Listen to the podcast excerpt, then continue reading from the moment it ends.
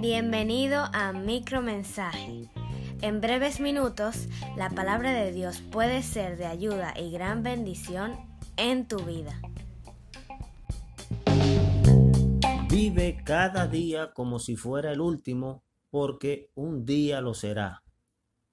Esta frase se le atribuye a diferentes personalidades famosas, por ejemplo, a Frank Sinatra, Mohammed Ali y Steve Jobs, entre otros.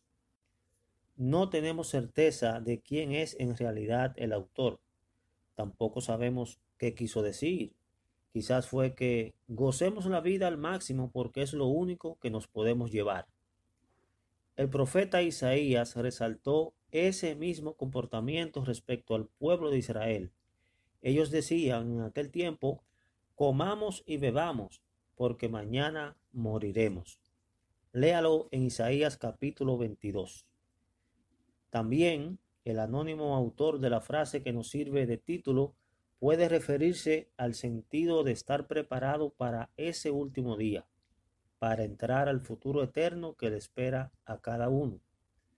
El profeta Amós le anunció a Israel una serie de juicios que Dios le impondría por desobedecerlo y no arrepentirse de su idolatría y otros pecados. Finalmente terminó advirtiéndole con esta sentencia.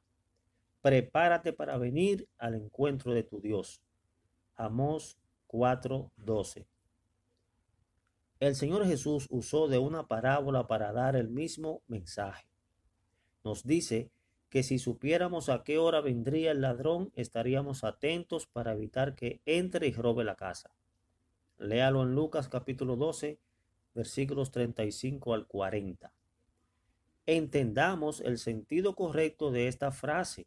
Vive cada día como si fuera el último, porque un día lo será pero vívelo con el gozo, paz y seguridad que solo Cristo te puede dar.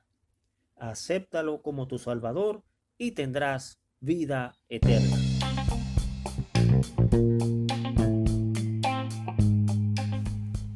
Si necesitas saber más acerca de esto o ayuda espiritual, escríbanos al correo electrónico micromensaje.hotmail.com y con la ayuda de Dios le contestaremos.